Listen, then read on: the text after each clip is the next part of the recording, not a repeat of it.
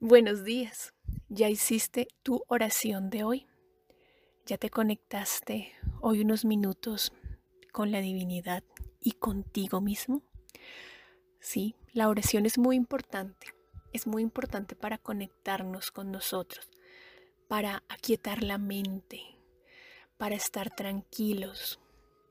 La oración tiene ciertas palabras que nosotros repetimos y en esa repetición Aquietamos la mente de los problemas que tenemos afuera, pero hay que tener en cuenta que estamos repitiendo. Son frases de buena energía, son frases que nos llenan de energía o son frases que nos hacen sentir culpables, como por mi culpa, por mi culpa, por mi gran culpa. ¿Qué clase de oración estás haciendo? ¿Qué clase de repetición estás haciendo? ¿Estás haciendo una repetición para llenarte de energía? Y ojo, la oración es hora de acción. La oración sin acción no vale nada. Porque a veces nos ponemos a orar y a pedir que mi esposo cambie, que mis hijos cambien, por favor, a pedirle a Dios, a los ángeles, a la Virgen, a quien sea, que cambie lo de afuera. Y nosotros no hacemos nada.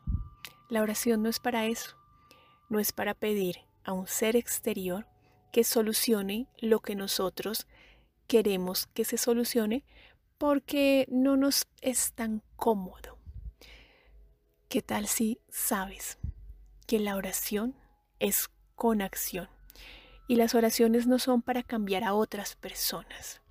Las oraciones son para calmar nuestra mente, para entrar en un momento de introspección y saber cómo tengo que actuar, porque en esos momentos de oración llegan muchas señales, puede ser, o después que de que yo he aquietado mi mente, puedo pensar con más claridad.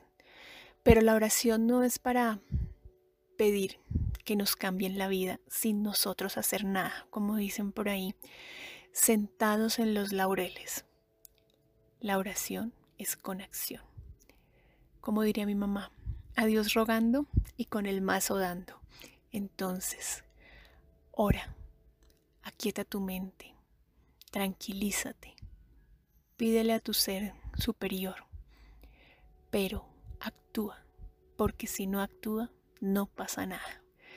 Y la oración no te va a cambiar a las personas de afuera, si no corresponde que así sea. Entonces, no le des toda la responsabilidad de tu vida a otros seres. Actúa, que los resultados de tu vida están en tus manos.